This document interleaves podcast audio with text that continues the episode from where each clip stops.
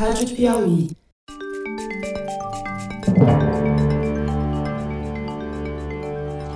Opa! Eu sou José Roberto de Toledo e este é o Luz no Fim da Quarentena, uma produção da revista Piauí. Infectamos o canal do Foro de Teresina para discutir pesquisas científicas que ajudam a atravessar o túnel em que a pandemia nos meteu.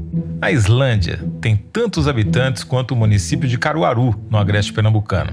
Mas para a ciência, tamanho não é documento. Cientistas islandeses publicaram no New England Journal of Medicine talvez aquele que seja o mais relevante estudo sorológico sobre o SARS-CoV-2 no mundo até agora. Eles testaram todos os pacientes de Covid-19 do país por quatro meses e fizeram duas descobertas muito importantes.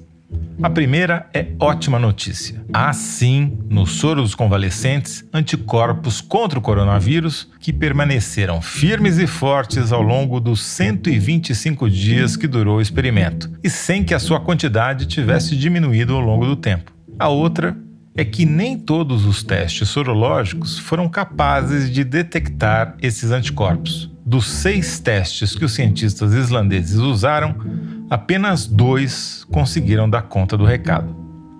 Fernando Raina conta quais foram. Fernando Raina, hoje vamos falar da Islândia, esse país que é uma ilha na, na Europa, com, que produziu um estudo publicado na New England Journal of Medicine, muito interessante, que você descobriu, sobre testes e quais testes sorológicos funcionam e quais funcionam mais ou menos. O interessante da Islândia é que tem uma população pequena e tem uma tradição em genética e saúde pública muito forte. Né? De lá que tem essa empresa Decode Genetics, que é uma das empresas que mapeou genes de doenças, etc. Ela foi depois comprada por uma empresa americana. Mas essa empresa, junto com o pessoal das universidades da Islândia, eles fizeram um estudo detalhadíssimo de todos os casos que tiveram na Islândia, porque tem pouco, mas não é só por isso, é porque eles usaram uh, métodos muito sofisticados e estudaram literalmente todos os casos. Então eles têm todas as estatísticas do que aconteceu na Islândia, tal, que não é muito diferente do resto do mundo. Mas nesse estudo hiper cuidadoso que eles fizeram, uma parte desse estudo foi tentar medir o número de pessoas realmente infectadas pelo vírus, que é o que todo mundo está tentando fazer. Que em São Paulo nós estamos tentando fazer, é a tal da soroprevalência. Sim, o estudo que a Universidade Federal de Pelotas fez no Brasil inteiro, com auxílio do Ibope, que várias cidades andaram fazendo, que outros países também. Só que lá eles fizeram uma peculiaridade, já que é para fazer, vamos fazer direito, né? Exatamente. E esse, esse número de quantas pessoas são infectadas é bom a gente lembrar, ele é muito importante, né? É ele que depois, você pegando o número de mortos e dividindo por esse número, você vai saber a mortalidade da doença, né? Esse número aqui diz se você está chegando perto ou não da imunidade de rebanho. Então é um dado hiper importante e que os países estão apanhando para conseguir fazer essas medidas, e aqui no Brasil não tem sido diferente, todo mundo está apanhando. E a razão que as pessoas estão apanhando, porque o princípio desse estudo é o seguinte: quer dizer, você sorteia uma parte da população, ao acaso, numa cidade, por exemplo, em São Paulo, e testa a presença de anticorpos. E o número de pessoas que têm anticorpos deve corresponder ao número de pessoas que foram infectadas pelo vírus. Então, isso aí é, é a premissa do estudo. Né? Agora, para essa premissa ser válida, o teste que você usa, primeiro, precisa pegar todas as pessoas que realmente tiveram vírus, não pode deixar de pegar pessoas que tiveram vírus algum tempo no passado. Então, uma vez que você dá positivo, você tem que ser positivo para sempre. Se essas duas condições forem cumpridas, você consegue medir perfeitamente o número de pessoas já infectadas. Né? O problema é que a gente tem que usar para isso os testes que existem. E os testes que existem têm os tipos, os testes rápidos e tem os testes de laboratório. E dentro dos testes rápidos tem, sei lá, 20, 30 marcas. Entre o teste de laboratório tem também dezenas de marcas. E até pouco tempo atrás, ninguém tinha estudado mesmo o comportamento desses testes. A preocupação principal era o seguinte: se uma pessoa deu PCR positiva, esse teste pega ela logo depois e diz que ela é positiva? É, pega. Ah, então é um teste bom, está aprovado. Mas para fazer esse estudo, ela precisa pegar anticorpos que durem por meses a fio, porque quando eu meço uma pessoa aqui em São Paulo em setembro e ela pegou o SARS-CoV-2 em março, é, é importante que esse teste ainda pegue essa pessoa. Todo mundo assumia que esses, que era isso, que qualquer teste podia ser um pouco melhor, um pouco pior, mas todos basicamente funcionavam assim. Até que esses estudos começaram a ser feitos e começou a dar problema. O problema principal foi na discordância uh, entre os dados do pessoal de Pelotas e os dados do nosso grupo aqui em São Paulo. Né? Então você pega, por exemplo, o pessoal de Pelotas, no espaço entre 14 de março e 21 de junho,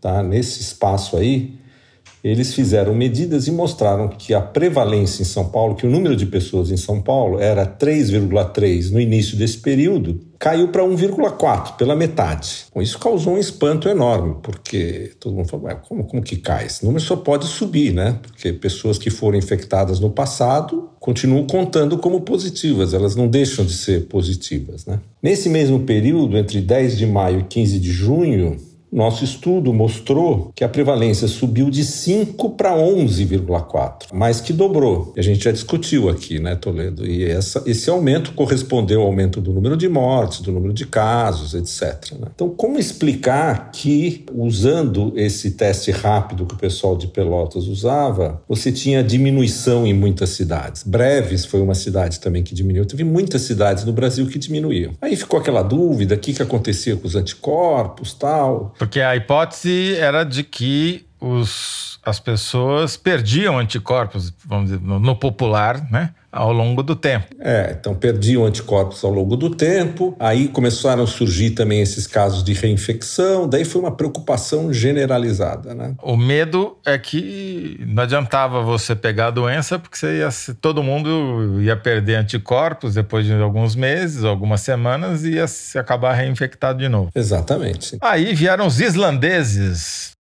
Então, o que o pessoal da Islândia fez, então, é pegou essas 1.215 pessoas e testou com seis testes diferentes. Uh, e não só testou com seis testes, mas testou cada uma dessas 1.250 pessoas uma vez cada 15 dias, ao longo de quatro meses. Não é amostral, né? É, é universal. E o que eles descobriram é o seguinte: que dois desses seis testes detectam anticorpos que aparecem logo no começo da infecção, logo que a pessoa tá, começa a se recuperar e permanecem em quantidades altas no sangue das pessoas por quatro meses. E nenhum deles era rápido, né? Eram seis testes daquele que você precisa puncionar a veia do, da pessoa, tirar uma ampola de sangue e levar para o laboratório. Exatamente. Então, esses dois testes, eles pegam anticorpos que duram pelo menos por quatro meses. Né? Os outros quatro testes eles detectam anticorpos que aparecem logo no começo da infecção e depois caem rapidamente, ou para níveis próximos a zero, ou para níveis muito baixos. Então, o fato de eles usarem quatro testes permitiu que eles demonstrassem que tinham duas ondas de anticorpos. Uma onda de anticorpos que é produzida logo no começo da recuperação e desaparece, e uma outra onda de anticorpos que aparece no começo da recuperação e fica para sempre. Né?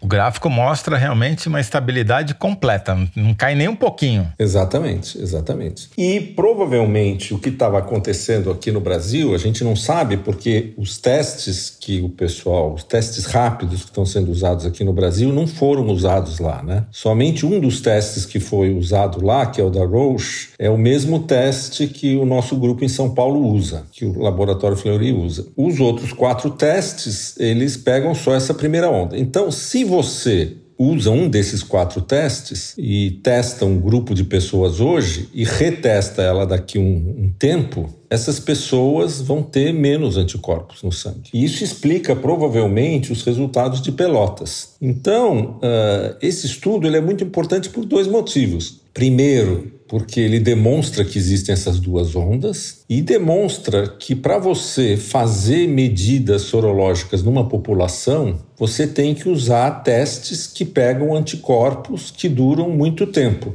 E eles falaram quais são, descobriram quais são esses dois testes, né? Só vamos dar o um nome, né, Fernando, porque as pessoas vão perguntar. Os dois que funcionaram são o da Roche, né, ou, ou como a gente diz no Brasil, da Roche, né, do laboratório Roche, e o da China, que é, que é suíço, e o da chinesa Vantai. Isso é um progresso grande para todo mundo que está tentando fazer essas medidas sorológicas, esses levantamentos sorológicos, que tem como objetivo saber quantas pessoas já foram infectadas na cidade ou num país, etc. Né? Quer dizer, se o teste mede apenas os anticorpos da primeira onda, ele com o tempo vai começando a dar negativo. É, essa é a grande conclusão que eles mesmos dão no trabalho, entendeu? Que eles demonstram de uma vez por todas que existe um grupo de anticorpos que dura por muito tempo. Quer dizer, a gente está numa pandemia há seis meses e eles demonstraram que nos últimos quatro meses essas pessoas continuam com níveis altos de anticorpo. Né? Então, por outro lado, eles também demonstraram que existe uma parte dos anticorpos que deixa de existir rapidamente e que isso faz parte da resposta imune. Mas uh, isso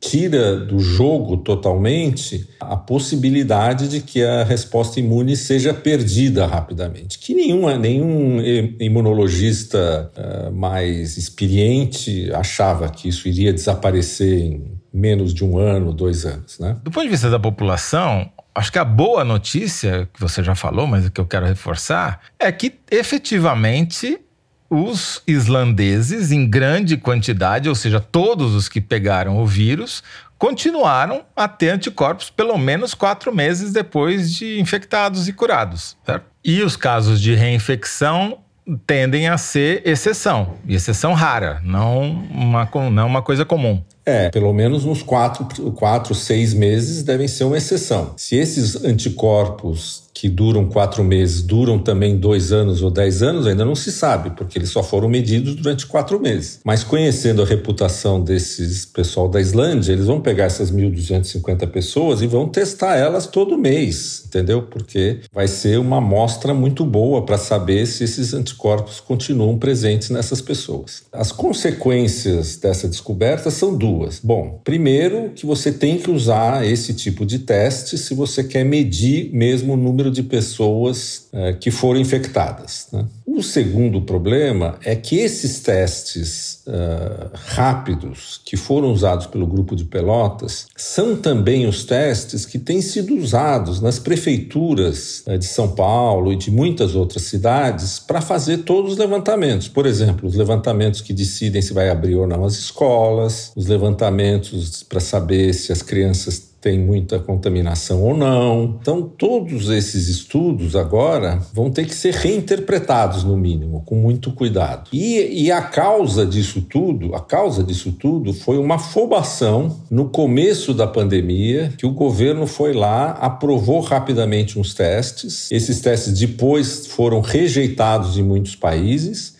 e comprou um estoque absurdo desses testes e distribuiu para todo mundo esses testes. Então não é que a prefeitura de São Paulo escolheu esse teste para usar, não é que o pessoal de Pelotas escolheu esse teste. Esse era o teste que foi escolhido pelo governo federal, entendeu? Nem sei se escolhido na correria lá nos primeiros meses da pandemia, né? O teste federal, o teste do Bolsonaro, ele é um termômetro que não mede o que precisa ser medido, né? Efetivamente, ele é quase inútil, então, né? Porque é uma coisa que vai caindo com o tempo, tem muito menos gente infectada do que tem de verdade. Exatamente. É. Então, isso provavelmente né, resolve uma grande parte do problema desses dados conflitantes que vinham ocorrendo aí nos últimos meses. Né? E dados esses que levaram as pessoas a ficarem com medo e levaram prefeitos e outros órgãos públicos a tomarem decisões. Né? Então eu acho que é interessante porque quando a ciência não é feita com cuidado, é pior fazer do que não fazer, entendeu?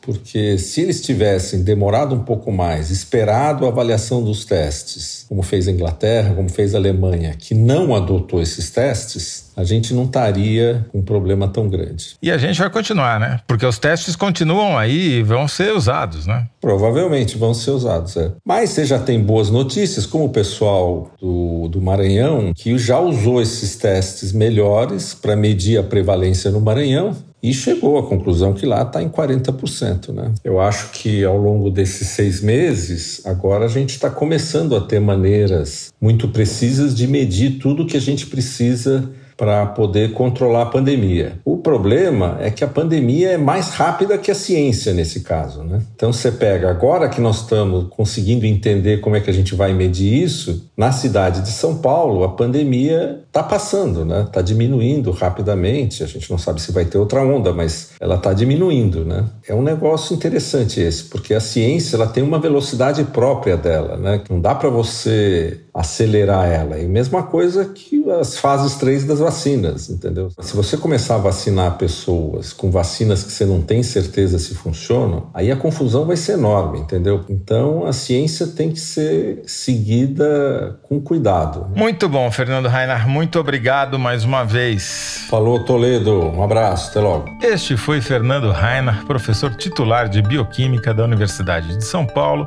e cientista residente do nosso podcast. O link para os estudos citados aqui você encontra na página do Luz no Fim da Quarentena no site da Piauí. Entre no revistapiauí.com.br e clique em Rádio Piauí logo ali em cima na barra de navegação. A produção e edição do Luz no Fim da Quarentena são da Mari Faria. João Jabassi mixa e finaliza os episódios. A identidade sonora é da Mari Romano. Emily Almeida faz a distribuição nos tocadores e nas redes sociais. A identidade visual é da Paula Cardoso e o motion graphics é da Renata Buono. Eu sou José Roberto de Toledo. Até o próximo episódio. Tchau.